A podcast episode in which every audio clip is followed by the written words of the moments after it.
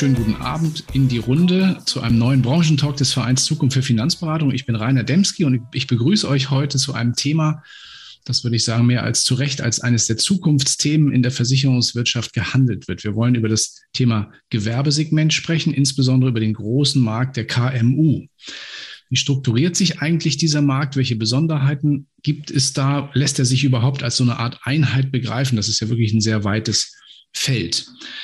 Dann natürlich auch so vertriebliche Fragen, wie erreicht, wie, wie gewinnt und wie betreut man eigentlich gewerbliche Kunden optimal? Da werden wir heute einige Praxisbeispiele kennenlernen. Und welche Themen, welche Risiken bewegen vielleicht aktuell diesen dynamischen Markt und vielleicht auch in Zukunft? Dazu begrüße ich in unserer Runde den Bereichsvorstand Maklervertrieb aus dem Hause der Zürich. Herzlich willkommen, lieber Jan Ross. Hallo Rainer, schön, dass ich dabei sein darf. Und aus, dem Prakt aus der praktischen Marketing- und Vertriebsseite ist uns heute zugeschaltet, heute aus Regensburg, aus dem neuen Büro, habe ich gerade erfahren, der Geschäftsführer von Digidor, Jürgen Zech. Schönen guten Abend, lieber Jürgen. Hallo Rainer, danke auch für die Einladung. Und durch diesen Abend führt uns neben meiner Wenigkeit natürlich heute auch wieder mein werter Kollege Patrick Hamacher. Schön, dass wir heute mal wieder dieses Cockpit miteinander teilen. Ich freue mich auch dabei zu sein. Schönen guten Abend. Vielleicht mal zu Beginn so ein paar beeindruckende Zahlen äh, aus, äh, aus einer Erhebung des Instituts für Mittelstandsforschung. Das sind Zahlen aus dem Jahr 2018, also schon ein bisschen her, aber ist wahrscheinlich trotzdem immer noch repräsentativ.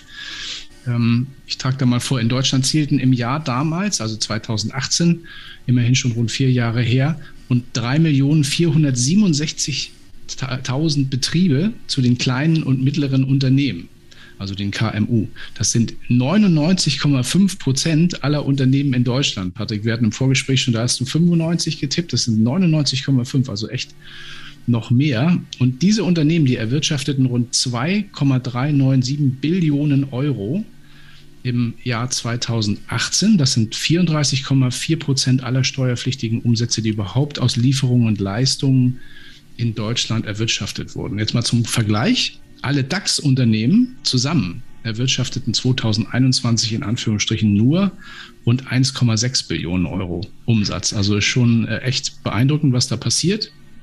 Zugleich hatten die KMU 2018 rund 18 Millionen sozialversicherungspflichtige Beschäftigte. Das sind rund 57,6 Prozent aller Beschäftigten in Deutschland. Ja, das sind schon ordentliche Zahlen, wie ich finde. Und es zeigt auch, Deutschland ist und bleibt ein Wirtschaftsland, das zu wesentlichen Teilen vom Mittelstand geprägt ist.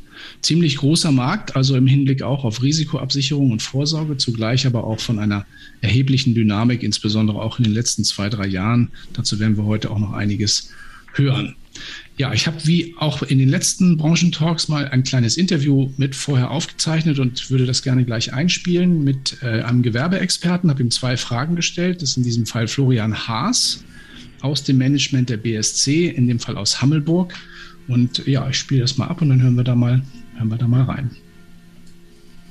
Florian, es hat sich ja im gewerblichen Bereich sehr, sehr viel getan. Auch gerade in den letzten zwei Jahren haben wir ja schon oft darüber gesprochen. Wie gut oder wie schlecht sind aus deiner Sicht heute die Gewerbetreibenden oder die Unternehmen in Deutschland, insbesondere im Segment KMU, abgesichert? Das ist total unterschiedlich von Unternehmen, die wirklich sehr, sehr gut abgesichert sind, relativ up-to-date, bis Unternehmen, die ähm, weniger aktuell abgesichert sind. Ich sage mal, im betriebshaftlichen Bereich haben sie keine Nachbesserungsbegleitschäden dergleichen. Oder auch natürlich äh, ganz gängig Cyberschäden. Ähm, wissen viele gar nicht, dass ich sie absichern kann. Also komplett unterschiedlich. Ähm, und jeder ist da in der Regel einfach dankbar, dass du ihn einfach mal darüber informierst was es für verschiedene Absicherungsmöglichkeiten gibt, was er da machen kann ähm, und dass auch einiges bezahlbarer ist, als man denkt. Ne? Hm. Was sind denn aus deiner Sicht jetzt aus, im, im, im Hinblick auf Beratung und Vertrieb, würde ich jetzt mal so sagen, die, die Trendthemen äh, der nächsten Monate? Ja, absolutes Trendthema ist ja seit vielen Monaten definitiv auch das Thema ähm, Cyberversicherung ist einfach so, weil die Risiken nicht we weniger geworden sind. Ich hatte erst äh, vor zwei Wochen mit einem Unternehmer Kontakt, der hat gesagt, seit dem Ukraine-Krieg merkt er massiven Anstieg an Angriffen. Ähm, und natürlich äh, das Thema, äh, dass ich einfach immer wieder meine äh, aktuellen Policen immer wieder überprüfen muss. Da gibt es neue Rechtsprechungen im Bereich äh, Betriebshaftpflicht, wie ich ja gesagt habe, ähm, gerade Nachbesserungsbegleitschäden oder andere Bausteine, die einfach die letzten Jahre neu dazugekommen sind. Äh, Herstellerhaftung, äh, dass ein Handwerker zum Beispiel auch haftet, wenn ein mangelhaftes Teil verbaut wurde. Da gab es schon einiges und da gibt es schon viele Ansatzpunkte, wo man auf die Unternehmer, auf die KMU zugehen kann. Ja. Ja, also tatsächlich ein sehr dynamisches und spannendes Segment, in dem wir hier unterwegs sind. Ähm, der Florian hat es auf den Punkt gebracht, immer wieder die Kunden ansprechen, immer wieder erreichen. Ich hoffe, der Ton war gut. Konnte man es verstehen? Sehr gut, perfekt. Ja, Jan, vielleicht aus, aus deiner Sicht oder aus der Sicht auch der, der Zürich, vielleicht die gleiche Frage nochmal zum Einstieg. Was sind aus, für, für euch aktuell so die Trendthemen, die, die dieses Jahr im Bereich Gewerbeversicherung oder auch Gewerbekundenbetreuung bewegen werden? Also äh, zunächst mal merken wir einfach, dass dieses Thema per se erstmal Trend ist. Also immer mehr Vermittler, Makler widmen sich dem Thema. Ähm, und wie du ja anfangs skizziert hast, KMU ist ja erstmal ein riesen, riesen Thema. Unheimlich viele ähm, Unternehmen sind im KMU-Bereich. Das heißt, man kann das sicherlich auch gerne nochmal weiter unterbrechen auf ähm, kleinere äh, Unternehmen, mittlere Unternehmen und, und alle haben dann sicherlich unterschiedlichste Anforderungen, Ansprüche, Manche sind äh, im Ausland aktiv, die haben andere Risiken als die, die rein nur in Deutschland operativ tätig sind. Dienstleister haben andere Anforderungen als äh, äh, welche, die auch produzieren im Gewerbe. Von dem her, glaube ich, ist äh, ein wesentlicher Trend auch ähm, dann nicht so, so eine One-Fits-All-Lösung zu haben, sondern auch mhm. wirklich individuell auf die, auf die einzelnen Unternehmen zuzugehen. Aber wie auch schon angeklungen, ähm, es sind, sind Themen im, im Umlauf, wo auch tatsächlich mittlerweile Unternehmer selber ins Grübeln, ins Nachdenken kommen. Allen voran ist das sicherlich das Thema Cyber. Was wir nicht außer Acht lassen sollten, ist aber auch gerade das Thema DNO. Ich glaube, die Haftung für, für Unternehmer selber ähm, in, dieser, in dieser heutigen Zeit, ähm, wenn man nur darüber nachdenkt, bin ich eigentlich äh, mit meinen Sanktionslisten vertraut, ähm, ähm, dann äh, frage ich mich natürlich schon, äh, was, was bedeutet das auch für mich als Unternehmer für eine, für eine Haftung, ähm, Insolvenzrecht etc. Also glaube, man, man konfrontiert da immer mehr mit, mit Themen, die dann auch ähm, für mich als Unternehmer relevant werden. Aber auch das Klassische, also ähm, das äh, typische Haftpflicht-Thema, äh, wie vorhin schon äh, angesprochen, so Themen wie Nachbesserungsbegleitschäden, äh, teilweise einfach Risiken nicht, äh, die nicht versichert sind, obwohl ich sie vielleicht in meinem in meiner Branche benötige. Ähm, gehören aufgedeckt, gehören erstmal beraten. Ähm, so ein klassisches, äh, einfaches Jahresgespräch, so langweilig das ist und im Zweifel erstmal gar nicht nach Trend klingt, ähm, kann eigentlich der Anfang sein und sollte auch der Anfang sein, ehe man jetzt irgendwie in einem Trend aufsitzt, eigentlich ganz klassisch mal fragen, den Unternehmer, ähm, wo steht er, was sind seine, äh, seine Themen, die ihn im Augenblick bewegen, wie hat sich vielleicht auch sein Geschäftsmodell verändert, ähm, gerade Corona-Pandemie, ja. Ähm, jetzt vielleicht auch Reaktion auf, auf, auf äh, die ganze geopolitische Lage. Das hat ja Auswirkungen und so verändert sich das Geschäftsmodell. Und allein daraus ergibt sich ähm, eine Vielzahl an Anknüpfungspunkten für den Versicherungsschutz. Ja, also ich habe mich im Vorfeld auch mal mit ein, paar, mit ein paar Studien beschäftigt zu dem Thema aus den letzten Jahren und da waren so ein paar Trends zu erkennen. Du hast es eben auch so ein bisschen angesprochen und skizziert, dass die, die Märkte sich dynamisch und schnell verändern. Wir haben heute zum Beispiel also die Themen so wie Globalisierung, Digitalisierung spielen eine große Rolle, aber auch natürlich solche Dinge, dass auf einmal Unternehmen sich verändern im Hinblick auf auf, auch auf so, so Misch, äh, Mischdinge. Ne? Auf einmal wird aus einem Kiosk auch eine Paketannahmestelle zum Beispiel oder sowas. Das sind alles so Sachen, die Risikosituationen dann in den Unternehmen auch komplett verändern und auch dann Beratung natürlich erforderlich machen. Da wäre für mich so, erst schließen sich zwei Fragen an. Das eine ist, du hast von One Fits All gesprochen, da kommt der Markt, glaube ich, so ein bisschen her. Ich meine, früher waren, glaube ich, so unitarische Absicherungen irgendwie irgendwie äh, gängig. Ne? Aber heute wird das ja viel, viel detaillierter zum Thema Zielgruppe und wie man sich darauf fokussiert. Da haben wir ja auch den Patrick heute hier dabei. Da freue ich mich sehr drüber, weil der kann da auch ein bisschen was aus der Praxis berichten. Kommen wir noch drauf. Aber mich würde mal interessieren, wenn du die große, breite Zielgruppe der KMU mal bewertest und würdest sagen, was ist eigentlich völlig egal, welches Gewerbe ist, es ist und welches Unternehmen es ist, was ist Must-Have und was ist vielleicht Nice-to-Have? Naja, Mast ist mit Sicherheit ähm, das, das, das Thema Haftpflicht. Ähm, das ist sicherlich immer, ähm, wie auch im privaten, ist es auch im gewerblichen äh, Umfeld das, äh, das Risiko, was ich in jedem Fall absichern sollte. Aber da fängt schon an, äh, sich auch zu differenzieren. Ähm, was, was brauche ich da genau? Also äh, ähm, brauche ich eben eine, eine Lösung, wenn ich Handwerker bin, wie vorhin schon angesprochen, was die Vermögens, äh, äh was die äh, Nachbesserungsbegleitschäden mit drin hat? Oder bin ich eher im Dienstleistungsbereich, braucht mehr eine Abdeckung auch für die Vermögensschäden? Ähm, das heißt, da gibt es schon eine Differenzierung. Ähm, dann kommen die inhaltlichen Risiken, was zu quantifizieren ist, ob das ein existenzielles Risiko ist oder nicht. Äh, insbesondere dann natürlich nach äh, ähm, dem, dem, dem Vorher-Thema auch die, die Betriebsunterbrechungsthemen, die natürlich sehr relevant sein können. Ähm, ich muss mir die Frage stellen, ähm, bin ich mit, mit Angestellten unterwegs oder nicht? Ähm, was geht meine eigene Haftung an als Unternehmer? Die Frage würde ich mir definitiv stellen und gerade ähm, das Thema Cyber, wie vorhin angesprochen, äh, reiht sich dann nahtlos ein. Ähm, wie man daran aber schon sieht, ich glaube, es, äh, das, das Essentielle ähm, ist wirklich einmal das gesamte Unternehmen auf den Prüfstand zu stellen, wo sind welche Risiken. Also ich würde gar nicht unbedingt äh, hingehen, ähm, wie ähm, jetzt, dass ich sage, okay, komm, dann habe ich schon mal das Wichtigste abgesichert, Haftpflicht, sondern ich würde einfach wirklich ein Risiko-Check-up machen mit einem, mit einem Versicherungsmakler oder umgekehrt gesagt, die Versicherungsmakler sollten das wirklich ihren Unternehmen raten. Einmal quer ähm, drüber zu, äh, zu gehen. Wir haben auch so einen, so einen, so einen klassischen PDF-Bogen mal ähm, äh, erarbeitet bei der, bei der Zürich, die wir allen mhm. Maklern gerne zur Verfügung stellen. Das ist keine Raketenwissenschaft, aber es geht einfach ja. mal sehr stringent durch das Unternehmen durch. Mhm. Und das kann man auf jedes Unternehmen anwenden, sozusagen. Das kann man auf jedes Unternehmen anwenden. Äh, klar, manche Themen sind dann eben relevanter, manche äh, irrelevanter, dann streicht man die einfach weg. Aber so hat man einmal wirklich einen Rundflug über das Unternehmen gemacht und kann so ein Stück weit mehr die die echten Risiken individuell auch quantifizieren.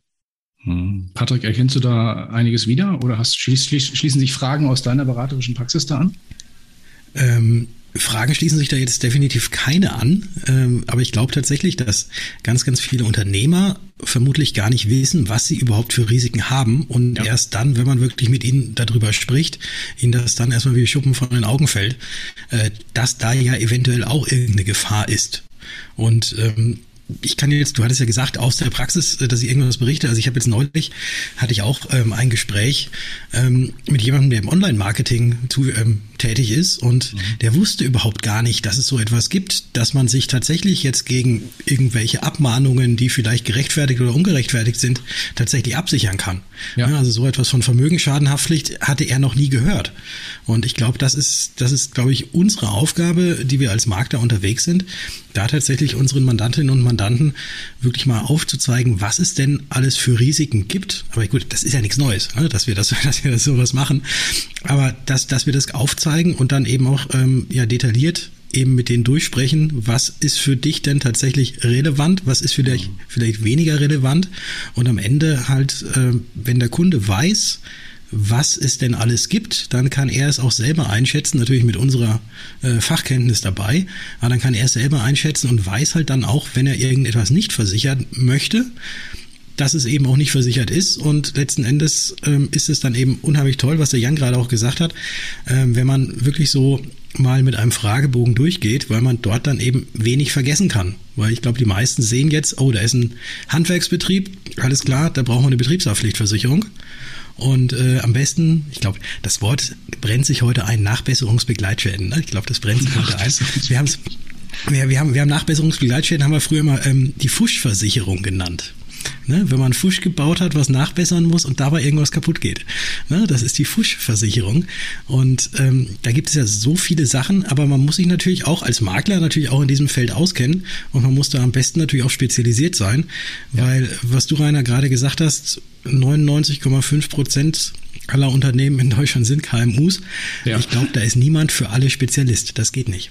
Das wird wahrscheinlich auch nicht gehen. Und gerade vor dem Hintergrund, dass wir, wie wir auch gehört haben, diese One-Fits-All-Lösung eigentlich Geschichte ist und dass es immer um sehr individuelle Absicherungsszenarien geht. Mich interessiert auch mal die Vermarktungsperspektive, Jürgen. Wenn du das jetzt so hörst, ähm, was würdest du sagen, ist da jetzt, also wenn wir mal in diese Wertschöpfungskette auch schon ein Stück weit einsteigen? Ähm, das beginnt ja mit der mit, mit, mit, der, mit, mit überhaupt, dass man den Kunden überhaupt identifiziert. Was ist mein Kunde oder wie, sagen wir mal, was ist auch mein spezieller Kunde, für welchen möchte ich eigentlich da sein? Wenn ich das gemacht habe und dann sage, okay, wie möchte ich die erreichen oder wie möchte ich die ansprechen, Ist das, das dann eher der situative Ansatz, also diese Situationen, die auch Patrick oder auch Jan eben gerade geschildert haben, also sozusagen den, den Unternehmer in seiner, in seiner Problemstellung, in seiner Situation abzuholen, oder ist es das Produkt? Ich würde mal sagen, sowohl als auch. Es kommt immer darauf an. Spreche ich meinen Bestandskunden an, der schon mit irgendeinem Vertrag bei mir im Bestand ist, dann macht so ein Thema wie so ein Check-up definitiv Sinn. Oder als Makler hat man ja Betreuungs- und Beratungspflichten oder ich nenne es einmal einfach Informationspflichten. Da muss ich vielleicht mal sagen, pass auf, da hat sich was getan, den Vertrag müssen wir optimieren, weil es gibt eine neue Klausel etc. Dann kann ich natürlich Bestandskunden ganz gezielt ansprechen. Ja, wenn ich natürlich neue Kunden generieren will aus irgendeinem Bereich, dann sollte ich mich natürlich vielleicht irgendwie positionieren, spezialisieren. Vielleicht mag ich Handwerker, vielleicht nur Steuerberater, Rechtsanwälte, Ärzte, Freiberufler praktisch. Ich glaube, Patrick, du bist auch spezialisiert, weil du gesagt hast, Kunde aus dem Online-Medien. Medien. Bereich. Also glaube ich, du nimmst viele ähm, Gewerbekunden aus den äh, Online-Medienbereichen von Textern, ähm, glaube ich, im Online-Marketing und so weiter. Also das heißt, du bist da spezialisiert. Und die haben natürlich, was du gerade gesagt hast, mit Abmahnungen und Co. natürlich da ein großes Risiko. Und da sollte ich informieren, aufschlauen. Und das kann ich natürlich auch wunderbar machen, dann auch für Neukundenakquise. Patrick ist sehr aktiv in den sozialen Medien.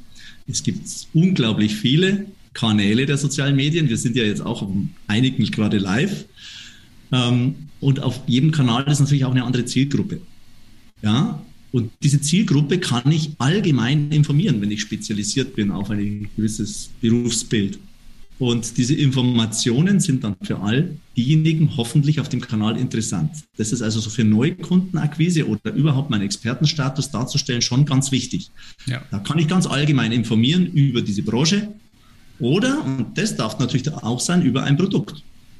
Ich kann natürlich auch sagen, Achtung, Betriebshaftpflicht updaten, weil irgendwas Neues, Wichtiges dazugekommen ist oder die Deckungssummen erhöht werden müssen oder so weiter. Also man kann auch übers Produkt gehen, man darf nur nicht verkäuferisch rausgehen. Das würde ich jetzt grundsätzlich mal ein bisschen zurückschrauben, ja, sondern wirklich informativ rausgehen. Und ähm, ja, da, da gibt es natürlich die verschiedensten Möglichkeiten. Wir bieten natürlich auch bei uns natürlich auf der Plattform, wir haben ja viele Makler, die im Gewerbebereich eben unsere Plattform nutzen. Die nutzen das E-Mail-Marketing natürlich speziell, wenn die ja selektieren. Da gehe ich gleich mal auf die Daten drauf ein. Das ist das Wichtigste. Man muss seine Kunden kennen. Ich muss wissen, mhm. wer von meinen Kunden ist Gewerbekunden, welche Sparte oder welche Produkte. Und dann sollte man ganz gezielt auf die einzelnen Kunden mit E-Mail-Marketing zugehen. Mhm. Wenn ich was in soziale Medien kundtun mag, kann ich viel breiter reingehen. Ja, wenn ich allerdings wieder Werbung schalten möchte auf sozialen Medien, ja, dann muss ich wieder spitz reingehen, weil dann möchte ich ja ganz spitz irgendjemanden erreichen. Und das, glaube ich, obliegt jedem selbst. Also jeder hat so irgendwie seinen Wunschkunden. Ja, ich war ja auch lange im Vertrieb, allerdings im privaten Krankenversicherungsbereich unterwegs. Ja. Und ich habe ähm, meinen Wunschkunden nicht so direkt fassen können, aber ich habe immer gewusst, wen ich nicht mag. Also man kann auch das Ausschlussprinzip machen. Also ich hatte damals meine Probleme mit Lehrern. Ja, Lehrer waren absolut nicht mein Ding. Ja, und äh, durch das, dass ich dann gesagt habe, okay, ich weiß, dass ich den nicht mag und den nicht ganz so gern mag, habe ich irgendwann auch eben mich vorgearbeitet zu meinem Wunschkunden. Und tatsächlich war ich da dann auch am erfolgreichsten und habe mich dann auf das spezialisiert. Und ich denke, so geht es vielen Maklern, die heute jetzt zuhören, die wissen auch gleich ganz genau, können sie mit Steuerberatern, Rechtsanwälten, Ärzten oder können sie lieber mit Handwerkern? Das muss man wissen und auf das, glaube ich, äh, sollte man sich auch konzentrieren, diese Menschen anzusprechen, weil dann ist man authentisch. Ja, also in meinen Bereichen geht es ja immer um Sichtbarkeit. Ja, was sieht man online über dein Unternehmen, über dich als Person, als Makler. Und es muss authentisch sein. Das ist grundsätzlich das Aller, Allerwichtigste. Hm, sind wir schon bei diesem Megatrend Spezialisierung, das auch so mal in Kombination mit, mit, mit, der, mit, mit dem Beratungsthema. Ich darf einen netten Gruß ausrichten. Da hat die Marina mir gerade reingepastet von Martin Markowski, der uns hier zuschaut über Social Media und sagt, er hat da auch gerade ein Thema am Start, was in diese Richtung geht, also Richtung Hundeberufe. Also der ist ja auch ein Spezialist für einen ganz, ganz spezifischen Bereich.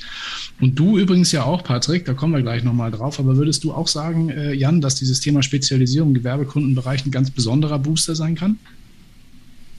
Ja, absolut. Also äh, eins hat äh, Jürgen gerade eben gesagt, das ist dieses, äh, dieses Thema authentisch sein. Also denn von was will ich mich denn differenzieren? Also ich, ich muss ja irgendwo ein Merkmal haben, dass, dass der Kunde merkt, ähm, Mensch, mein Gegenüber, der, der berät, der, der nimmt sich Zeit für mich. Ähm, warum ist er eigentlich besonders gut? Weil er äh, fachlich gut ist, ähm, aber das können vielleicht auch viele Makler sein. Ja? Von dem her ist dann der, der Wurf zum nächstgelegenen Makler oder vielleicht auch zum, zum Online-Makler vielleicht dann auch schnell. Aber wenn er eben wirklich sich mit meiner Zielgruppe auskennt oder man muss es ja auch nicht unbedingt nur auf Zielgruppen machen, man könnte es ja auch auf eine Sparte machen. Ich kann ja auch der, ja. der Makler für Cyberrisiken sein oder der Makler für die Vermögensschadenhaftpflicht sein oder der Makler äh, wirklich nur für, für Haftpflichtversicherung sein oder ähnliches ähm, dann kann ich mich da so authentisch darin spezialisieren und habe eben auch einen viel besseren Kundenzugang. Ich kann äh, eben auch meine Zielgruppe eben auch spitz dann, dann fassen. Ich kann die spitz ansprechen. Ich weiß ganz genau,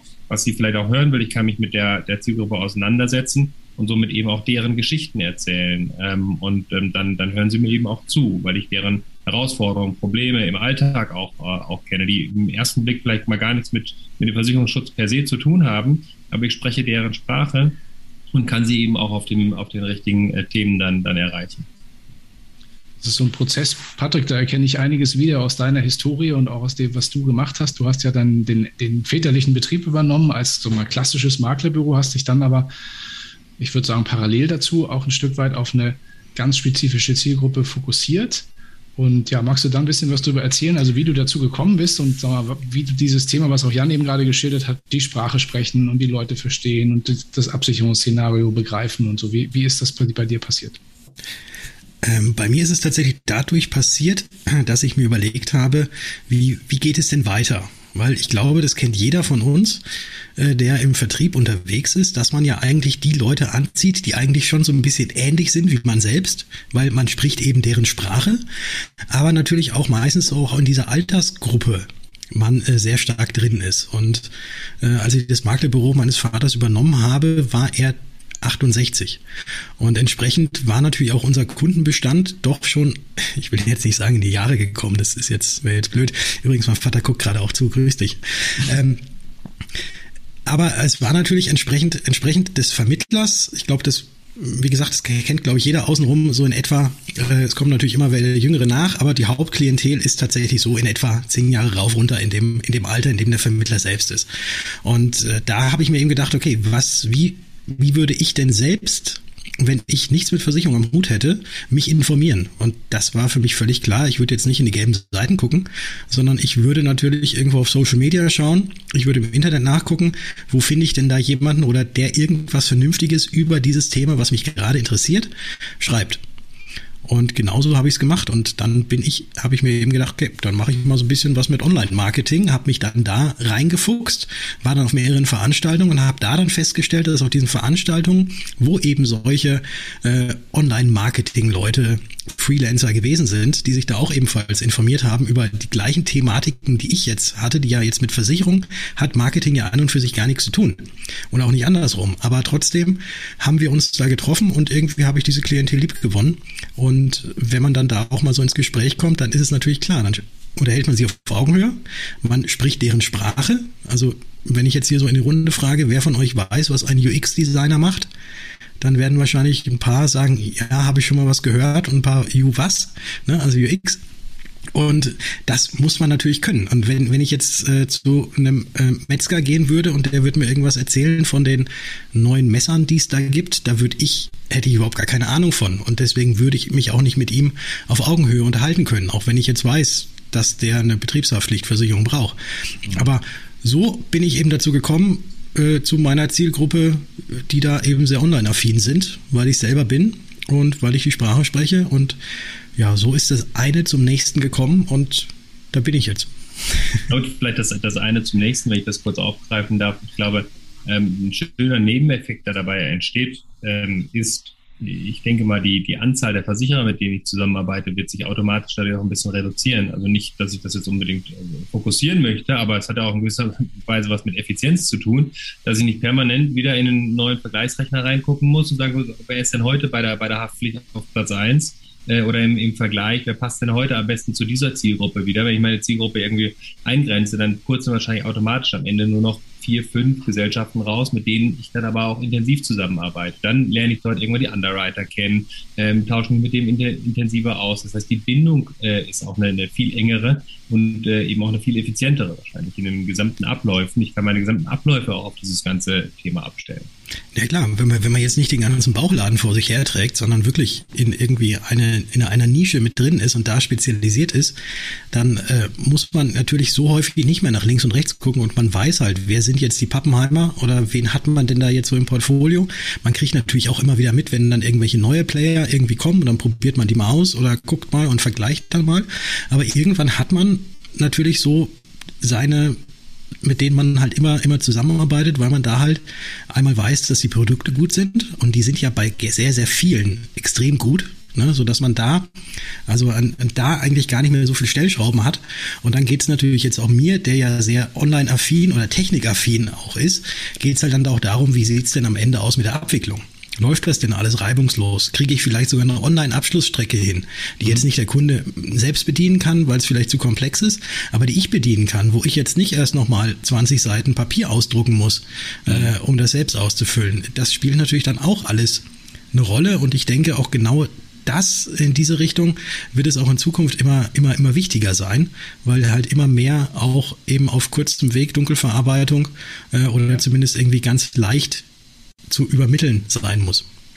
Aber ich stelle mir trotzdem diese, sagen wir mal, diese Fokussierung auf ein, auf ein spezielles Kundenklientel in diesem breiten, breiten Markt KMU sowohl auf Produktseite als auch auf Marketingseite ziemlich komplex vor, weil, weil da entsteht ja andauernd was Neues. Gerade mit so einem, also die, das, was du gerade geschildert hast, den UX-Designer, den freiberuflichen UX-Designer, den gab es ja, vor zehn Jahren gab es ihn auch schon, aber da hat noch niemand richtig davon gesprochen. Ne? Und heute weiß man halt nicht. Und wenn der dann zum Beispiel auch nicht hier, hier lebt und arbeitet, sondern vielleicht auf Bali wohnt und lebt, weil er von dort aus gerne arbeiten will, ergibt sich nochmal ein anderes Szenario. Deswegen würde mich mal interessieren, Jan, wie er, sagen wir mal, als, als Versicherer mit, diesen, mit, dieser, mit dieser Dynamik umgeht in, auf Produktseite. Da jetzt immer die richtigen Lösungen an den Start zu bringen, die dann auch zu sehr, sehr spezifischen äh, Zielgruppen passen. Naja, also ich glaube, das, das Wichtigste ist erstmal vom, vom Markt zu entwickeln, also äh, das, das, das Ohr am Markt zu haben. Und ähm, das haben wir jetzt beispielsweise bei diesem ganzen neuen Produkt-Setup Firmenschutz äh, gemacht, dass wir wirklich sehr, sehr intensiv mit dem Markt äh, uns, uns zusammengesetzt haben und auch ähm, Feedback aktiv eingeholt haben, neues äh, Produkt dann da, dahin auch gelauncht haben, dass du aber auch diese Flexibilität in den, in den Produkten hast, wie beispielsweise Mischbetriebe auch abbilden kannst. Ja, ähm, du hast vorhin gesagt, der Kiosk mit der Paketannahmestelle oder eben, dass es auch verschiedene äh, gastronomische äh, Betriebe gibt, die aber eben auch sagen, ja, aber ich fahre mein, mein Essen auch aus. Ja, seit, seit Corona äh, machen das ja auch ganz klassische Restaurants und nicht nur der Pizzalieferdienst.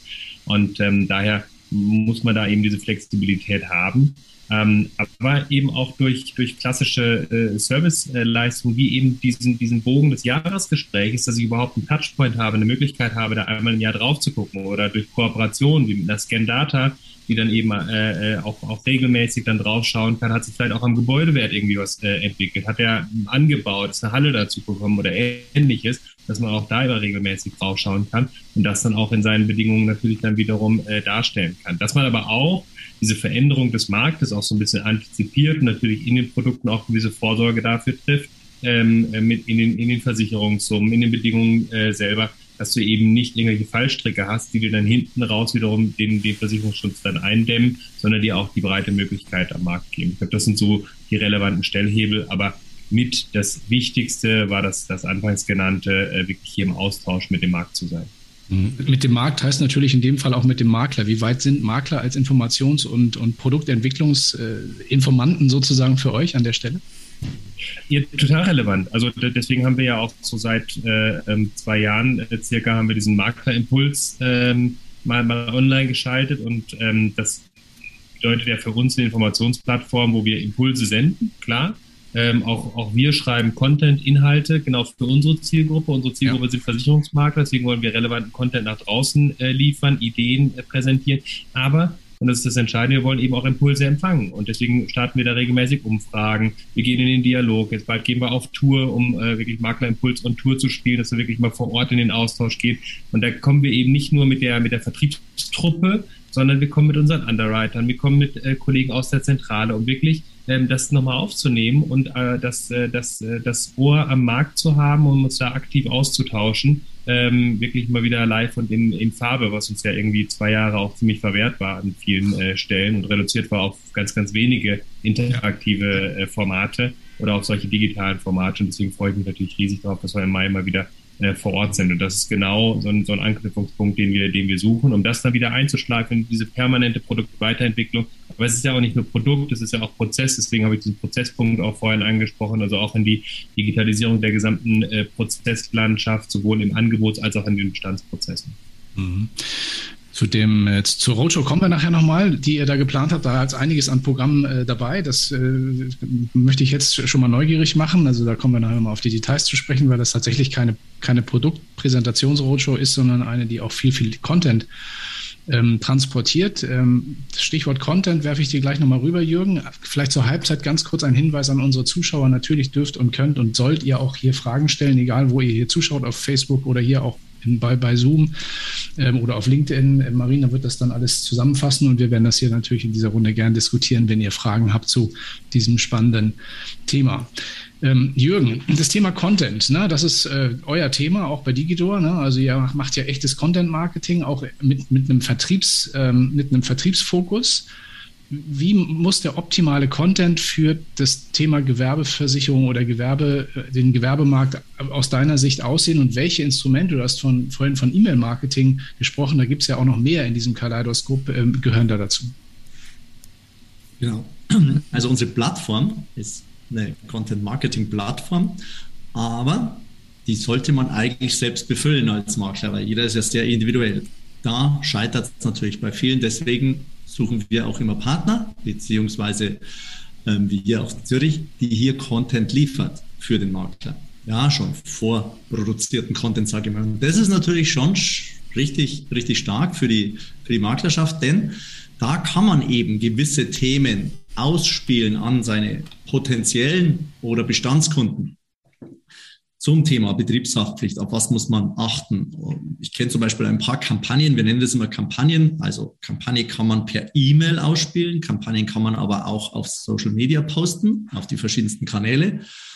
Und da gibt es spannende äh, Kampagnen, zum Beispiel aus dem Haus Zürich, wo man sagt, wie kann man einen Fahrradhändler ansprechen? Ja, E-Bikes und Fahrräder ist ja gerade voll im Trend, aber ich habe das in der Kampagne auch gelesen, war mir auch gar nicht so bewusst ähm, so ein Fahrradhändler vor zehn Jahren hat der 100 Fahrräder drin zum Wert X.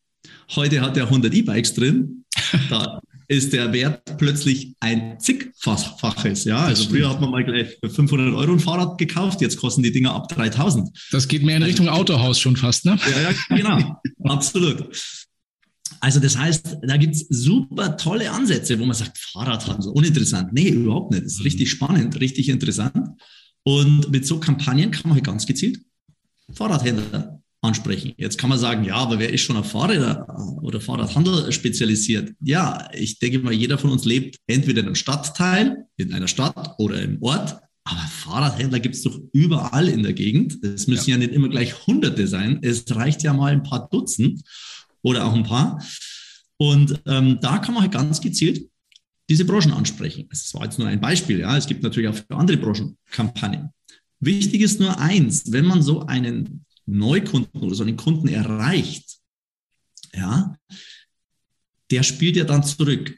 Ja, der schaut sich dann an, welcher Makler schreibt mich da an. Ach, das ist so nach dem Motto, ja, mein Makler, bei dem ich versichert bin, okay, der möchte, dass ich für sich ein Check-up-Gespräch neues habe. Und wenn es ein ganz neuer ist, der schaut wieder nach, wer steckt dahinter.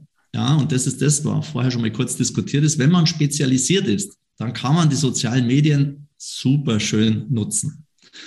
Ich habe zum Beispiel einen Makler mal gehabt, der hat, und das war auch äh, in dem, was der Jan sagt, so produktspezifisch. Man muss nicht einen Vergleichsrechner immer anschmeißen im Gewerbebereich. Der hatte für die D&O-Versicherung für Rechtsanwälte eine ganz spezielle Klausel sich rausgepickt, die anscheinend so ein Kittelbrennfaktor bei, bei Anwälten ist.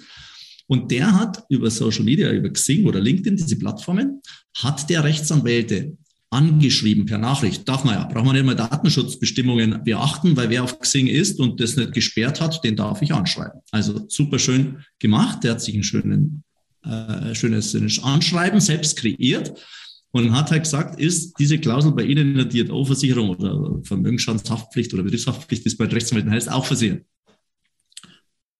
Und da hat er Neugierde erzeugt. Und diese Rechtsanwälte wollten aber wissen, wer ist das, der mir anschreibt? Kennt sich der da wirklich aus? Dieser Makler hatte, ich glaube, über 150 Rechtsanwälte in seiner Kontaktliste bei Xing. Und ich glaube, wenn man sowas macht, braucht man nicht überlegen, ob er Experte ist in dem Bereich. Ja, da spricht das Netzwerk schon seinen Expertenstatus aus. Und das sind so spannende Sachen, wo ich sage, so sollte man im Gewerbebereich vorgehen, wenn man sich spezialisiert. Und dann muss man aber diesem Netzwerk auch Content liefern. Also wenn ich ein Netzwerk auf Xing habe mit Hunderten von Rechtsanwälten, dann muss ich auch immer wieder Content diesem Netzwerk liefern aus diesem Bereich. Also Informationen, die diese Rechtsanwälte vielleicht interessieren. Ihr habt vorher gerade Cyber auch angesprochen. Ich denke, auch das ist ein großes Thema für Anwälte. Ja, und so weiter. Das heißt, da muss ich mir halt dann einfach wirklich Gedanken machen, entweder selber Content kreieren oder versuchen, wer liefert mir hier Content. Wie gesagt, von Zürich gibt es hier schon viel. Im Gewerbebereich finde ich sehr, sehr toll. Und für die KMU Roadshow, vielleicht kommen wir später nochmal drauf, ist auch für die Makler noch ganz was Besonderes dabei. Mhm. Patrick, wie machst, wie, wie machst du das bei deinen Kunden? Also dieser, die, die, dieser, dieser Prozess, ne? also und auch die Instrumente, die du da einsetzt bei deinen ganz spezifischen Kunden, ich sag mal digitale Nomaden und, und oder, oder sag mal Online-Freelancer. Ja. Ähm, da gibt es ja auch ganz bestimmte Instrumente, von denen du gemerkt hast, die funktionieren für mich, andere funktionieren vielleicht äh, lieber äh, eher, eher nicht. Was sind so deine Learnings aus den letzten Jahren? Hm, das ist eine sehr gute Frage. Ich mache einfach. Ich äh, denke gar nicht immer so viel darüber nach. Ich mache einfach immer das, was mich jetzt auch momentan interessiert und hoffe dann einfach, dass das meine Zielgruppe auch interessiert. Ähm, so, so, so gehe ich an die gehe ich an die Sache ran. Aber es ist natürlich äh, ist natürlich schon klar, dass ich jetzt, ähm, wenn ich jetzt rausgehen würde und irgendetwas speziell für, nehmen wir nochmal den Metzger von vorhin, wenn ich jetzt auf einmal irgendwelche Metzger, Metzger-Inhalte rausbringen würde, da würde sich überhaupt keiner angesprochen fühlen von denen, die ich eigentlich ansprechen möchte. Deswegen achte ich natürlich schon darauf, dass äh, ich, wenn ich irgendetwas poste oder wenn ich nach außen etwas gebe, dass das schon irgendwie zumindest im entferntesten auch mit meinem Klientel irgendwie etwas zu tun hat. Und das muss ja jetzt nicht immer nur die Thematik mit den Versicherungen sein. Äh, man kann ja auch mal irgendwelche Tipps geben, die zum Beispiel rechtlich für alle relevant sind. Ne? Also wenn sich jetzt irgendetwas ändert äh, fürs Impressum zum Beispiel, dann äh, kann man das ja auch mal äh, kann man das ja auch mal zur Verfügung stellen. Es hat jetzt per se erstmal über, im ersten Moment überhaupt gar nichts mit dem Thema Versicherung zu tun, aber es ist relevant für meine Zielgruppe. Und äh, so bleibt man dann natürlich auch im, im, Gedächtnis. Das ist einer, der will mir jetzt nicht ständig irgendetwas verkaufen oder preist ständig irgendwelche Produkte an, sondern äh, der weiß, um was es geht und der gibt mir auch noch andere wertvolle Tipps. Und das mhm. hatte der Jürgen ja auch vorhin schon so gesagt. Äh, das Schlimmste, was man online machen kann, ist Werbung. Ja. Also, das ähm, klingt, klingt jetzt erstmal irgendwie ein bisschen doof, aber die ganze Zeit nur rausgehen und zu sagen, was für ein toller Hecht man selbst ist, das äh, bringt gar nichts. Die Leute wollen ja erstmal irgendetwas von einem kriegen und irgendwelche, man redet da immer von Mehrwerten, aber irgend, irgendetwas, was sie weiterbringt. Und mhm. dann wird das Vertrauen aufgebaut und wenn Vertrauen da ist, was jetzt vielleicht auch wie Jürgen auch gerade gemeint hat, man guckt einfach mal, wer ist denn noch mit dem irgendwie befreundet oder bekannt oder vernetzt. Ach, ja. das sind ja auch ganz viele, die, die so ähnlich sind wie ich. Ja, dann kann das ja kein schlechter sein. Mhm. Ja? Lieber Kollege aus dem Markt hat immer, hat, den, den, den, den ich schon länger, für einige Jahre kenne, hat immer sozusagen diese Reihenfolge aufgebaut. Erst die Sichtbarkeit, dann das Vertrauen aufbauen und dann kommt der Profit. Genau in dieser Reihenfolge, nicht umgekehrt. Das äh, funktioniert. Ich habe eine Frage von Martin Markowski an dich, Jürgen.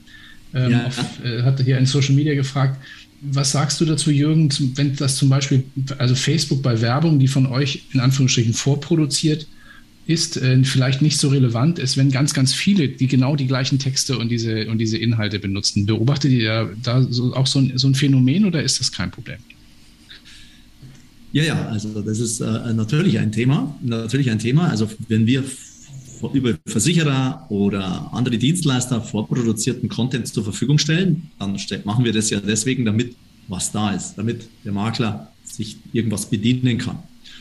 Und äh, wenn natürlich jetzt jeder dasselbe in die sozialen Medien schießt und in Anführungsstrichen bewirbt, ja, ja nur Facebook Werbung sehen das ja ähm, auch nicht nur die Fans der Unternehmensseite, sondern auch andere, dann könnte es schon sein, dass das auffällt, dass mehrere das Gleiche ausspielen.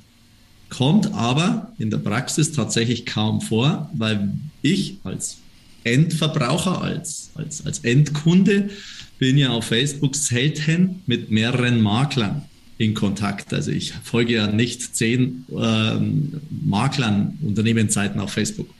Ja, innerhalb der Branche sehen wir unsere Posts, die wir selber ausspielen, unglaublich oft. Ja, weil ich habe hunderte von Kontakten in Xing, LinkedIn oder sonst wo mit Maklern und ich weiß, ach, das ist ein Post von uns, der automatisiert ausgespielt wurde. Den sehe ich dann ganz, ganz oft in meiner Timeline. Der Endkunde sieht das nicht. Deswegen glaube ich mal sehr, dass der Kollege hier gut vernetzt ist, auch mit anderen Maklern oder mit anderen Kollegen. Und deswegen fällt ihm das auf, dass der vorproduzierte Content von Digidor bei ihm eben extrem häufig in der ja. Timeline auftaucht. Ja? Mhm. Ähm, das ist tatsächlich so, wir spielen den zwar zeitlich komplett unterschiedlich versetzt aus oder die Makler spielen das selber aus, aber äh, das ist natürlich ein Problem. Das Beste ist immer selber individuellen Content zu äh, machen. Aber Oder euren Content zu nehmen und den zu individualisieren. Das kann man, glaube ich, auch machen. Ne? Also man kann die also Individualisiert ist bei uns immer alles. Alles personalisiert auf Unternehmensfarben mit Logo und Kontaktdaten. Aber so was dieses Vorschaubild oder der Titel im Post, der ist natürlich grundsätzlich mal vordefiniert von uns. Auch den könnte man individualisieren und auch das Bild austauschen, aber es macht halt ja. keiner. Deswegen fällt es so auf, ja. dass es dasselbe ist. Ja. Okay. Patrick? Ja, ich ähm, wollte jetzt noch mal aber es, es, passt jetzt thema also thematisch passt es definitiv hier rein, aber äh, das bricht das Ganze noch mal so ein bisschen. Aber mir ist noch vorhin etwas gekommen, als du Rainer äh, gesagt hast, äh, es geht weg von dem, wir stülpen über alles, über alle ein Produkt drüber und es wird schon irgendwie passen hin zu diesem doch mittlerweile sehr granular aufgebautem ähm, Produkten, die, die es gibt. Jetzt, äh, wenn wir jetzt über die KMU sprechen und jetzt auch äh, mal mit, mit Jan dann auch über, über die Zürich, äh, dass es da ja auch die verschiedensten ähm, Produkt ähm, äh, Produkte gibt oder halt alles die Betriebshaftpflicht, aber dann eben immer auch wieder spezialisiert auf die einzelnen Gewerke und auf die einzelnen Bereiche. Ähm, geht das Ganze nicht irgendwie so ein bisschen wieder weg von dem, dass der Kunde es möglichst einfach hat, wenn man diese ganzen, äh, wenn man das Ganze jetzt immer mehr individualisiert und immer mehr aufsplittet und immer mehr Bausteine granular mit dazu nimmt, die man an- oder abwählen kann? Ähm, Im Vergleich dazu, dass man jetzt so ein One-Size-Fits-All-Produkt hat, äh, wo man eigentlich nichts falsch machen kann, weil alles drin ist. Ja, der Kunde merkt das ja im Zweifel gar nicht. Also der kriegt ja trotzdem, der kriegt ja, wenn ich jetzt im, im Haftpflichtbereich bin, äh, bei, den, bei den kleineren oder mittleren Unternehmen, ähm, dann, dann kriegt er unseren Firmenschutz und in dem Firmenschutz kriegt er dann im Zweifel die Ausprägung nochmal für Gastronomen oder er kriegt die Ausprägung nochmal für, äh, für Gaswasserinstallateure. Äh, von dem her, er kriegt das auf seine Branche spezifische äh, Bedingungswerk da, dahinter gelegt. Er merkt äh, jetzt nicht und er vergleicht da jetzt auch nicht mit, äh, mit dem Nachbar, äh, Kunden, ob der das jetzt, äh, ob da bei ihm beim Birding ein bisschen was anderes ist, sondern das ist dann eben automatisiert äh, spezifiziert ähm, und, und äh, bedingt sich nicht durch, durch tausend äh, Zusatzbausteine, die ich dann nochmal individuell zusammen äh, mixen kann, sondern das ist schon die klassische, äh, klassische Haftpflichtlösung oder die klassische Inhaltslösung. Ähm, ähm, aber natürlich immer individualisiert auf sein jeweiliges Risiko, was er, was er hat. Und das finde ich dann schon, äh, schon wichtig, weil da gibt es eben bestimmte Spezifika. Ähm, den, den Dauerbrenner haben wir heute schon gespielt mit den äh, Nachbesserungsbegleitschäden oder den, den Push-Faktoren. Ähm, und ähm, so gibt es da eben verschiedenste. Und wenn ich natürlich dann irgendwann auch in die hohe Spezialisierung komme, äh, wie, wie beispielsweise ein Martin, der dann irgendwann sagt, okay, pass auf, eigentlich brauche ich ein eigenes Bedingungswerk noch für, äh, für bestimmte äh, spezifische Themen, ähm, dann, dann baut man sich eben, äh, eben sowas. Oder gerade auch, wenn ich dann bei den, bei den größeren Risiken bin, wenn ich jetzt mal das, das KMU-Segment äh, ein bisschen mehr in dem oberen ähm, Mittelstand, ähm, äh, fast schon industriell äh, betreibe, dann brauche ich vielleicht auch ganz individuelle Deckungen, ähm, die natürlich auch äh, am Ende des Tages nur ein Underwriter dann äh, gemeinsam mit mir als, als Makler definieren kann und auch sollte, weil ich glaube, da ähm, sollte ich dann nicht eben zu so einer, zu so einer Standardlösung äh, greifen, sondern wirklich das Risiko auch äh, spezifizieren und äh, mhm. äh, inhaltlich auch wirklich äh, gut durchdenken. Mhm, da würde ich auch gerne gleich nochmal kurz eine Anschlussfrage stellen, bevor wir auf eure Roadshow zu sprechen kommen, die wir ja heute auch noch ein bisschen intensiver be betrachten wollen. Ähm, wenn also dieses Thema eigenes Bedingungswerk und eigenes Deckungskonzept und so, ne, das ist, das finde ich insoweit spannend, als dass das natürlich für solche, für solche sehr spezifischen äh, Anwendungsfälle, wie auch der Patrick sie hier geschildert hat oder auch wie wir sie heute diskutiert haben, ja gut funktionieren kann. Ab, wie ist das bei euch? Ab, ab wann sozusagen, ab, ab welchem Businessmodell würdet ihr sagen, ähm, das lohnt sich, sowas zu machen? Also wie viel, wie viel Umsatz muss dafür laufen? Wie viele Kunden brauchst du dafür? Ähm, und, und wie ist da der Prozess? Ich glaube, das ist, das ist so ein bisschen fließend. Also ähm, ich sage, wenn ich, wenn ich eine konkrete Zielgruppe habe, ein sehr, sehr klares Geschäftsmodell ausgerichtet ist auf die, auf die Zielgruppe, ähm, und ähm, da drin auch äh, vielleicht nachweisbar eine, eine hervorragende ähm, äh, Leistungsquote oder Schadenquote habe, dann geht das wahrscheinlich einfacher und vielleicht auch schon bei niedrigeren Umsätzen. Wenn das jetzt für, für mich was sehr, sehr Unbekanntes ist, der Makler sich vielleicht aber auch diesem Segment noch gar nicht so gewidmet hat, dann ist es natürlich auch schwer, das so ein bisschen zu greifen, auch wenn er mir Wahnsinnsumsätze da drin, äh, da drin verspricht. Also von dem her, ich glaube, da ähm, wir setzen da sehr auf, den, auf das individuelle Gespräch mit den, mit den äh, Maklerbetreuern, das äh, herauszudefinieren und dann herauszufiltern, wann, wann, das, wann das lohnt, auch für beide Seiten ehrlicherweise lohnt. Ja, also nicht immer ist dann auch das, das äh, individuelle Bedingungswerk direkt äh, das, das Sinnvollste, weil das bedingt ja auch gewisse Sonderprozesse, auch im, im Schadensegment beispielsweise, will ich dann immer dran denken, dass der noch die Sonderklausel hat oder, oder ähnliches. Ähm, das heißt, das gehört einfach miteinander abgesprochen und sauber auch auf der prozessualen Schiene durchdacht. Ähm, und dann muss man das gemeinsam miteinander äh, definieren.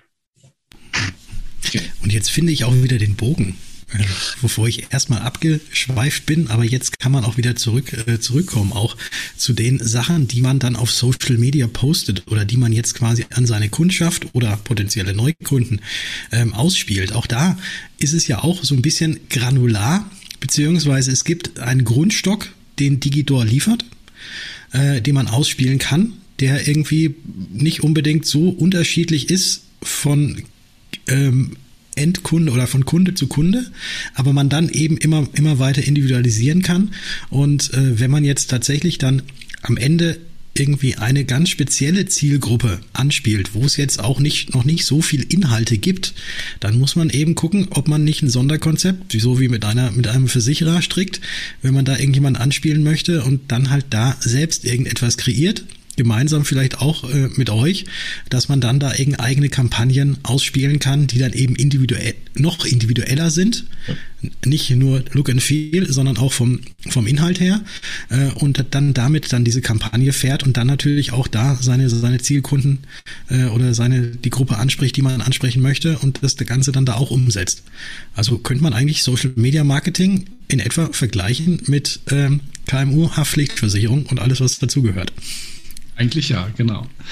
Ähm, um dann nochmal trotzdem auf diese Spezifikation zu kommen, äh, ähm, Jan, ich weiß nicht, wenn du diesen breiten Markt der KMU äh, nimmst, hast du, habt ihr spez, spez, spezielle Themen oder spezielle Branchen, wo ihr sagt, da sind wir besonders gut oder das oder das ist so unser oder da wollen wir gerne rein oder das macht für uns besonderen besonderen Sinn. Gibt es sowas oder ist das eher so mal der ganze ganze breite Markt? Also wenn ich jetzt so an das, dieses neue Produkt denke, dann, dann haben wir da auch schon äh, spezielle Bedingungswerke äh, nochmal kreiert oder Add-ons kreiert in, in, Richtung Dienstleistung, Baunebengewerbe, Handel, Handwerk, ähm, auch unser Gastro-Konzept ähm, sei da zu erwähnen. Das sind so die, die Spezifika. Ähm, ich glaube, es lohnt immer, da nochmal ein bisschen genauer reinzuleuchten, wenn man jetzt als Makler da steht und sagt, okay, kann mir, da ist jetzt so das nicht dabei, äh, ist da natürlich vielleicht auch gut in dem, in dem Segment, dann, dann haben wir auch die klassischen äh, Listen, wo wir sagen, okay, da haben wir einen Risikoappetit dafür, dafür nicht. Das kann auch nochmal ein bisschen differenzieren zwischen Haftpflichtrisiken, äh, nach Inhaltsrisiken. Also, aber die gerade eben genannten, das ist schon ein Segment, wo wir, wo wir rein wollen, die wir auch spezifisch mal sehen als äh, tendenzielle Corona-Gewinner, wenn wir jetzt nochmal so ein bisschen das, das Thema auch, äh, auch hernehmen. Das heißt, die machen sich Gedanken, die sind eher äh, Branchen, die vielleicht auch äh, in den nächsten Jahren so ein bisschen ähm, gesteigerte Umsätze für sich kreieren, damit aber natürlich auch, auch neue Risiken äh, automatisch ja. eingehen wenn sie ihre, ihre geschäftliche Aktivität ausweiten und damit auch gut ansprechbar sind auf diese, auf diese Themen. Und wir haben dazu auch Branchenblätter entwickelt, also wo wirklich diese, diese Branchen nochmal skizziert werden, aufgezeigt werden, wie groß ist diese Branche, was sind so deren Hauptthemen im Augenblick, mhm. mit was beschäftigen die sich, um genau dann eben auch spezifisch diesen Content darauf äh, stricken zu können. Das ist, da haben wir nicht nur gedacht an das, an das Produkt selber, sondern eben auch vorne dran schon, was könnten mögliche Ansprache, Motive und Ideen sein, wie vorhin eben auch genannt dieser, dieser Fahrradhandel, wo wir dann auch eine Digidor-Kampagne beispielsweise dafür haben. Ja, ja, ja. Ja, dann würde ich auch gleich überleiten zu dem, zu dem Spoiler zu, zu eurer Roadshow. Ich glaube, das, das ist jetzt hier auch gar keine Werbung, sondern soll wirklich, äh, glaube ich, auch das transportiert ja wahnsinnig viel Content, was ihr euch da vorgenommen habt. Und ich finde, das ist ein sehr sportlichen Plan. Los geht's am 16. Mai äh, bis zum 24. Mai. Vielleicht magst du ein bisschen was für die, die das noch nicht gesehen haben, vielleicht auf Social Media ein bisschen was darüber erzählen, was ihr euch vorgenommen habt. Ja, also zunächst mal äh, würde es mich natürlich riesig freuen, wenn ich da viele von denjenigen, die jetzt äh, gerade hier eingeschaltet sind, auch, auch vor Ort treffen würde. Und genau das ist das, das Hauptthema, was wir, was wir dort machen wollen. Wir wollen treffen, wir wollen netzwerken, wir wollen uns austauschen, wir wollen endlich mal wieder zusammenkommen und persönlich uns miteinander austauschen. Ein ganz, ganz großes Motiv habe ich vorhin schon dargestellt, nämlich diese, diese Impulse empfangen, also mit, mit Maklern in Austausch gehen und glaube, da verrate ich auch nichts, was nicht irgendwie die, die Maklerschaft auch schon weiß. Mit Zürich war äh, auch mal in einem, in einem Marktumfeld, wo man gesagt hat, naja, also wo, wo steht denn die Zürich gerade? Das haben wir, glaube ich, in den letzten zwei Jahren ganz gut dahin geschafft, dass wir wieder eine klare DNA herausgearbeitet haben, für was wir stehen. Wir wollen eben sehr gezielt auch mit Partnern im Maklermarkt ähm, deutlich enger wieder kooperieren, ähm, haben dieses KMU-Segment als großes äh, Schwerpunktsegment auch, äh, auch erkannt, dafür viel getan, aber wir wollen eben diesen aktiven Austausch auch dazu nutzen, da besser zu werden. Das heißt, das ist das Hauptmotiv der ganzen, ganzen Roadshow. Wir sind vom 16. bis 24. Mai unterwegs, wirklich jeden Tag woanders, äh, fahren dann auch von Station zu Station mit unserem Tourbus, sodass wir immer rechtzeitig wieder am nächsten, äh, nächsten Ort sind. Und wir haben zehn Partner dabei. Das heißt, wir haben wirklich ähm, in diese Branche geleuchtet und gesagt, okay, wer, wer ist für das Thema KMU interessant? Und so soll wirklich für jeden was dabei sein. Wir haben uns die gesamte Wertschöpfungskette angeguckt von, wie kann ich mich äh, in, den, in den Markt bewegen der, der Gewerbetreibenden? Wie kann ich dort die Beratung äh, für mich besser machen? Wie kann ich meine Prozesse besser gestalten? Wie kann ich den Abschlussprozess generieren? Wie kann ich aber auch im Bestand besser arbeiten? Sodass wir wirklich für alles gute Impulse auch haben, und zwar mit Partnerschaften. Thinksurance ist dabei, Scandata ist dabei, Mission Service Service ist dabei, Finabro und Stempus auch als BAV-relevanter Anbieter sind mit dabei, KMU-Werk, Fairs Office ist mit dabei, Defino, Cyber Direct, Digidor, Youth Finance ist Medienpartner, genauso wie Pfefferminzia. Also von dem her, es ist wirklich ein breites Potpourri und ähm, wer sich auch das, das Line-Up mal anschaut von verschiedenen Referenten, ähm, das, ist, das ist echt breit gespickt. Wir wollen aber nicht nur Vorträge, sondern wir haben das Ganze auch als Messecharakter. Das heißt, es sind Messstände vor Ort, wo wir eben genau diesen Austausch pflegen, wo wir selber viel aus der Zentrale auch mitbringen, damit wir echt aus der Zentrale her auch diesen Austausch generieren können, aber auch die ganzen Partner ähm, sind dafür da, ähm, echt in Austausch zu gehen. Wir haben Workshops nach jedem, äh, nach jedem Vortrag. Das heißt, wer, wer wirklich in das Thema nochmal tiefer eintauchen will, als nur Frontbescheid zu werden, geht danach in den Workshop. Und am Ende ähm, kommt ein ganz, ganz spannendes Duo. Paul und Hansen, die sind ähm, mal mit dem Fahrrad von äh, Berlin bis nach Shanghai geradelt. Über diese Tour ähm, berichten sie. Und ähm, vielleicht ist es ja bei dem einen oder anderen auch so, der sagt, na, ich habe das Ziel schon im Blick, also im, im Bild gesprochen, Shanghai schon im Blick. Ich weiß aber noch nicht, wie ich hinkommen will. Ich weiß also nicht, wie ich die Gewerbekunden so richtig äh, ähm, bearbeiten möchte in, äh, in Zukunft. Der ist auf der Roadshow richtig und kriegt da nochmal gute Impulse auch von den beiden, wie man quasi so diesen inneren Schweinehund überwinden kann und dieses Ziel nicht aus den Augen verliert. Mhm. Und das Ganze findet statt, wie gesagt, vom 16. bis 24. Mai in Köln, in Hamburg, das hatten wir noch gar nicht gesagt, Köln, Hamburg, Berlin, lass mich richtig aufzählen, ähm, München, Stuttgart und in, in Frankfurt, genau. Also wirklich eine spannende Geschichte, auch mit dem Tourbus. Also habt ihr euch doch ein sportliches Programm, wenn man dann nachts auf Tour, ein bisschen wie eine, hört sich ein bisschen an wie eine Rockband-Tour, finde ich, äh, passt auch sehr gut. Aber du hattest vorhin, Jürgen, äh, was angekündigt. Ähm, magst du ein bisschen was darüber verraten? Oder ja, ist gerne, es eher was, was... Mir ja, also ähm, wir haben über Content ja jetzt schon gesprochen und wir haben gesprochen, Patrick hat schon gesagt, keine Werbung, keine Produkte. Und deswegen hat sich die Zürich da ganz was Besonderes einfallen lassen. Also eine tolle Idee, die wir technisch umsetzen. Das Ganze nennt sich Entscheider News. Ja, weil wir haben ja gesagt, wir müssen den Menschen irgendwelche Geschichten erzählen, die sie betreffen, die wichtig sind für sie. Und jeder, ob KMU, also klein, mittelständischer Unternehmer, Freiberufler, der hat irgendwelche Themen, die ihn interessieren, die ihn betreffen. Und genau diese, diese Entscheider-News haben diese Themen, die wirklich über alle Branchen hinweg eben äh, diese Unternehmer interessieren, die aufschlauen. Und natürlich soll oder ist es natürlich so, hinter den einzelnen Problemen steckt eventuell ein Risiko und hinter dem Risiko gibt es oder für das Risiko gibt es eine Absicherungsmöglichkeit. Aber es geht eben nicht um das Produkt, sondern es geht um das Problem des Unternehmers oder auch einfach nur über die Information. Und diese Entscheider-News, die werden eben komplett digital schön aufbereitet, die jeder Makler für sich individualisieren kann, mit Logo, mit seinem Bild, mit seinen Kontaktdaten. Und wenn man möchte, kann man das sogar automatisiert einstellen, dann wird das ausgespielt per Mail an seine Gewerbekunden, an seine KMU-Kunden oder auf seine Social-Media-Kanäle. Man kann das also überall einstellen, entweder manuell posten oder automatisiert posten lassen. Und jetzt kommt das Wichtigste.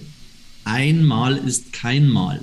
Also, das heißt, das Ganze muss immer regelmäßig sein. Man merkt bei den Menschen ist ein Post nichts, aber wenn man regelmäßig den Menschen zeigt, dass man sich für ihre Probleme und Themen interessiert und dass man sie da aufschlaut, dann wird man irgendwann wahrgenommen.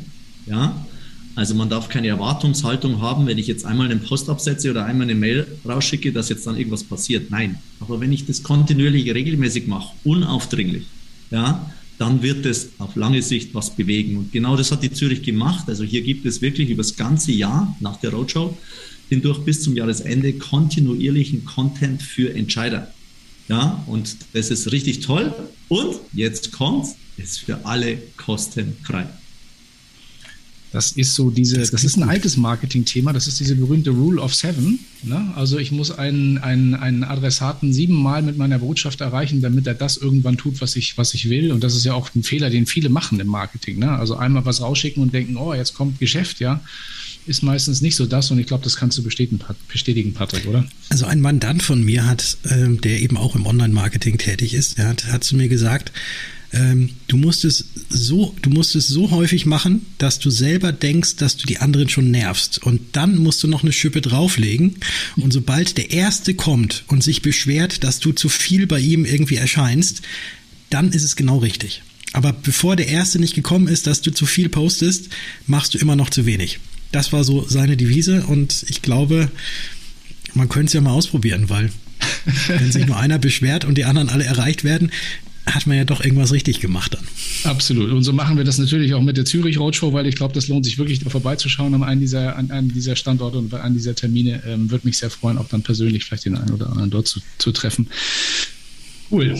Ja, vielleicht noch mal ein bisschen Glaskugel in die Zukunft ähm, geschaut. Wo geht der Gewerbemarkt hin? Was sind so die Herausforderungen für, für, Gesellschaften, für Vermittler, auch in der Beratung, aber auch für die Unternehmen da draußen in den nächsten, nächsten Jahren? Ich würde da mal, wie so oft in, in diesen Runden, mal einmal die, die Runde hier ähm, vielleicht ja, einmal, einmal durchfragen und fangen wir bei, bei dir an. Jürgen, was werden die Herausforderungen sein für den Markt in den nächsten Jahren? Also ich sehe den Markt sehr, sehr rosig für die Vermittlerschaft, definitiv. Auch ganz besonders im Gewerbebereich. Hier ändert sich natürlich viel, aber wenn man sichtbar ist, also sprich, wenn man dem Kunden da draußen zeigt, dass man da ist für sie, dass man einen Service bietet, ja, eine fachliche Expertise hat, dann kann man hier sehr, sehr viel erreichen. Ja, und zukünftig definitiv noch mehr. Wir haben tatsächlich jetzt aufgrund Corona da extreme ähm, Beispiele gehabt innerhalb unserer Kundenkreis, unseres Kundenkreises und wir betreuen mittlerweile fast 2000 Makler mit dem kompletten Online-Marketing, also Homepage-System und Kampagnensystem. Da sind manche, also hauptsächlich sind es natürlich Privatkundenmakler, aber es werden immer mehr Gewerbemakler. Und besonders ist es vorher schon mal gefallen, betriebliche Vorsorge. Mhm. Ähm, da hatten natürlich die Makler, die BAV, die betriebliche Krankenversicherung machen, das Problem, die durften nicht mehr in die Firmen rein. Ja, ja. Also wenn ich die Belegschaft nicht mehr schulen kann vor Ort, wenn ich die nicht mehr beraten kann vor Ort, dann bricht mir ja das Geschäftsfeld weg. Wie soll ich eine BAV platzieren? Und die haben sich umgestellt. Die machen ja. das Ganze jetzt online. Und zwar mit einer Landingpage, speziell auf die Firma gebrandet, mit den ganzen Inhalten, die mit der Unternehmensführung abgestimmt wurden, haben dann Webinar angeboten, keine Vorortschulung, sondern Webinar und im Anschluss die Beratung. Und ich habe ein paar Makler, die ich kenne persönlich, die sagen, wir hatten die besten Jahre oder die besten Umsätze seit Jahren darüber. Und die wollen es gar nicht mehr anders machen. Und ich glaube, da alle jetzt mit Zoom und all diesen Online-Konferenzen so vertraut sind, dass hier eben noch unglaublich viel Potenzial steckt. Ja, und ähm, man sich halt einfach online sichtbar machen muss seiner Zielgruppe gegenüber. Mhm. Ja, und es kann natürlich auch vor Ort klappen. Also auch die Erfahrungen habe ich. Manche Makler gehen online an die Kunden und sagen online, pass auf, wenn du willst, ich bin der Makler in deiner Region, ich schaue mir deinen Handwerksbetrieb wirklich an und schaue mir genau an, welche Deckung du brauchst. Diese Handwerker laden den dann persönlich ein, online kennengelernt, aber die wollen den nur einladen, weil er persönlich kommt. Also man darf diese zwei Sachen nicht zu, ja, sage ich mal, zu sehr abhaken. Man muss das ineinander sehen. Online und offline kann ganz gut harmonisieren. Mhm, absolut. Und das Thema BAV hatten wir ja heute noch gar nicht am Wickel, obwohl es eigentlich hier reingehört, aber das würde ein bisschen zu weit führen. Dazu gibt es auch noch einen weiteren Branchentalk, den wir in diesem Jahr schon durchgeführt haben mit der Cordula Wies Paulus. Kann, wer da Lust hat, mal reinzuhören, da gibt es auch genau, bestätigt auch genau das, was du gerade gesagt hast. Also diese Umstellung der Unternehmen, also auf, äh, auf den Online, Online-Vertrieb in diesem komplexen Umfeld hätte man gar nicht gedacht, dass das so gut funktioniert. Ja, spannend. Patrick, dein Zukunfts, äh, deine Zukunftsprognose. Also Nachbesserungsbegleitschäden wird es immer geben und sollten auch immer künftig weiter versichert werden. Ich denke tatsächlich auch, dass äh, genau wie, wie der Jürgen gerade gesagt hat, dass es ähm, also online definitiv auch Wege und Mittel gibt, aber ich denke immer noch auch, dass, dass der persönliche Kontakt gerade jetzt bei ähm, ich, ich, muss kurioserweise muss ich immer bei KMU muss ich erstmal primär immer an irgendwelche Handwerker denken und Handwerker sind ja auch meistens vor Ort und äh, auch da glaube ich, ist in dieser Klientel, ist glaube ich auch noch bei ganz, ganz vielen sehr gerne gesehen, wenn sie dann doch auch mal durch die Hallen führen können oder mal irgendwie zeigen können, hier, das ist meine neue Hilti, schau sie dir mal an, ne, nehmen sie mal in die Hand. Oder die Makita, äh, Makita ist auch mal sehr oder Makita, ja, okay, ich will jetzt keine, keine Werbung, weil Bosch ist, hat bestimmt auch gute Produkte und wie, wie die alle heißen. Ähm, auf jeden Fall glaube ich, glaube ich auch, dass äh, man online definitiv gefunden werden muss, zumindest auch online sichtbar sein muss, weil keiner mehr heutzutage in die gelben Seiten guckt, sondern jeder auch aufgrund einer Empfehlung natürlich erstmal guckt, wer ist das und dann Google anschmeißt und guckt, äh, wen finde ich den denn da.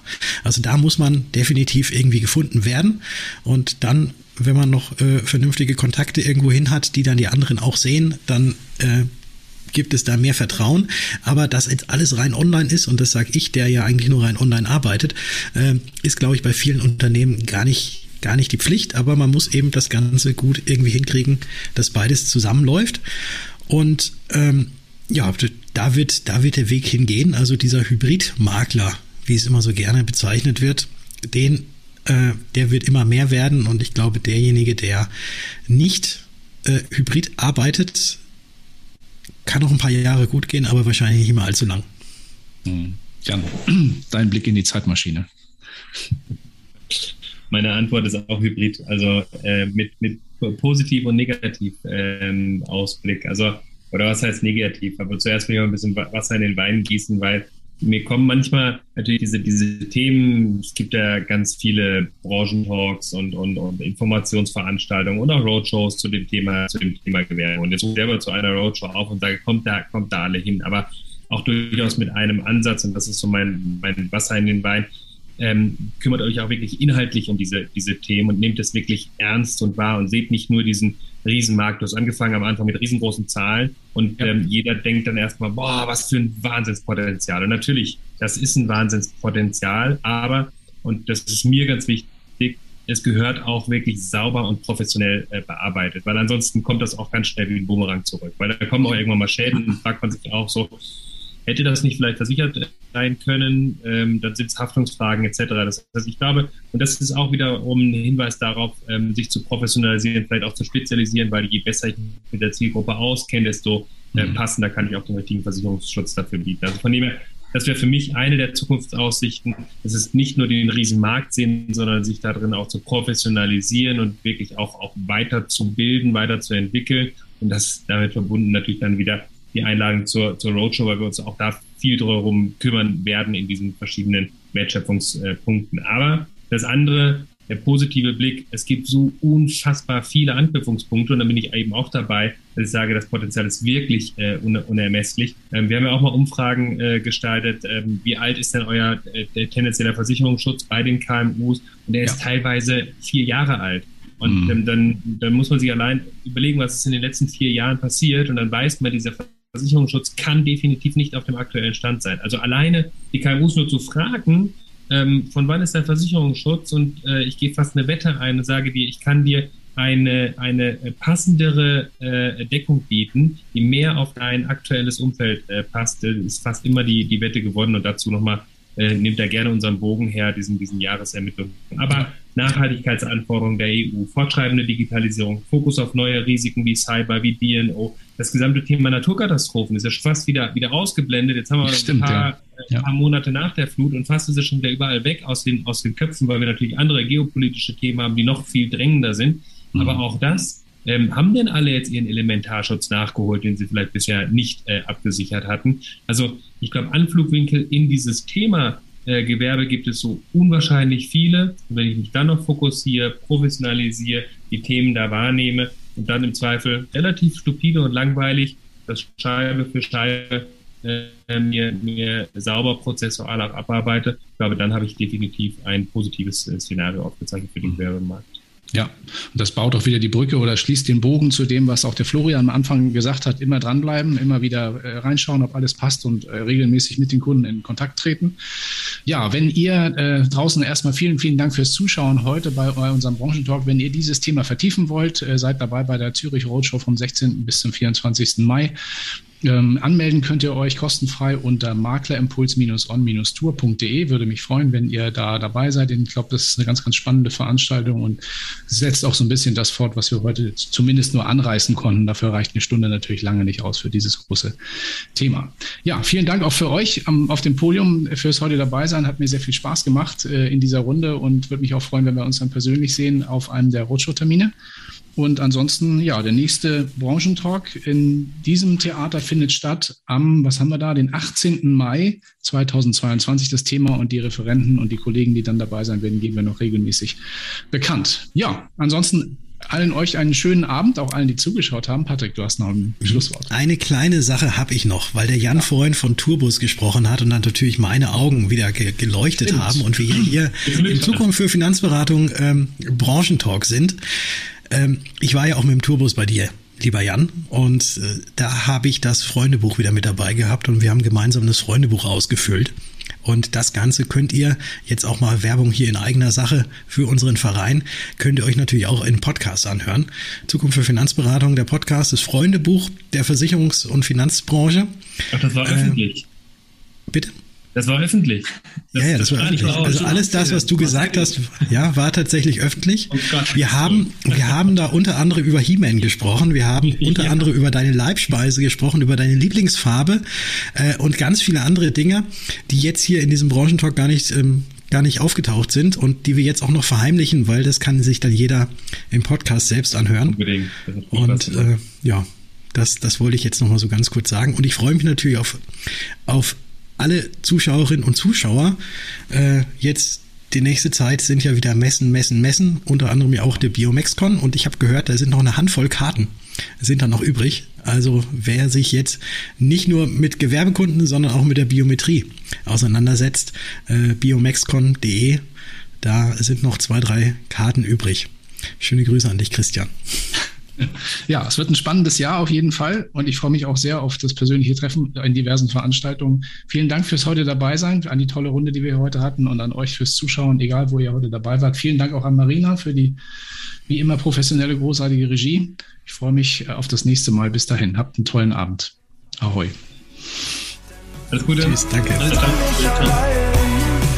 Komm, lass ein bisschen noch zusammenbleiben.